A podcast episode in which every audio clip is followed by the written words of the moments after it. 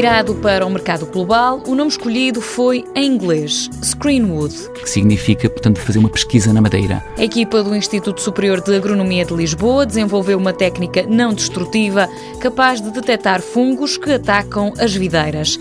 Ricardo Boa Vida Ferreira sublinha que o objetivo é evitar a difusão da ESCA, uma doença grave que ainda não tem tratamento. A nossa tecnologia, o que é que faz? Aplica, no fundo, a tomografia de raio-x, portanto, o TAC é um exemplo que se aplica nas que se usa nas pessoas, não é? O TAC é um exemplo concreto, é uma tecnologia não destrutiva, portanto quer dizer que pode analisar a planta, podemos até ficar com uma imagem a três dimensões do interior da planta sem destruir a planta e sem a matar. Há uma variante do TAC mais recente que é a microtomografia computurizada, que se chama micro-CT, que é muito mais, a resolução é muito maior. E nós com esta tecnologia conseguimos é detectar as tais pontuações sem destruir a videira. O projeto foi desenvolvido no Instituto Superior de Agronomia e financiado pelo CREN.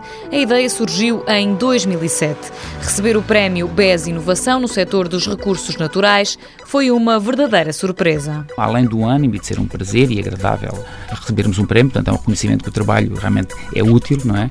à sociedade, tem também a, a parte da componente de que nos permite, há dinheiro especificamente para a componente pré-industrial, para as patentes, e há também uma verba que nos permite realmente realizar algumas experiências e tentar testar o nosso projeto em condições de campo. O projeto foi desenvolvido por Ricardo Ferreira, Sara Monteiro, Helena Oliveira, Ana Teresa Vaz e Ricardo Chagas.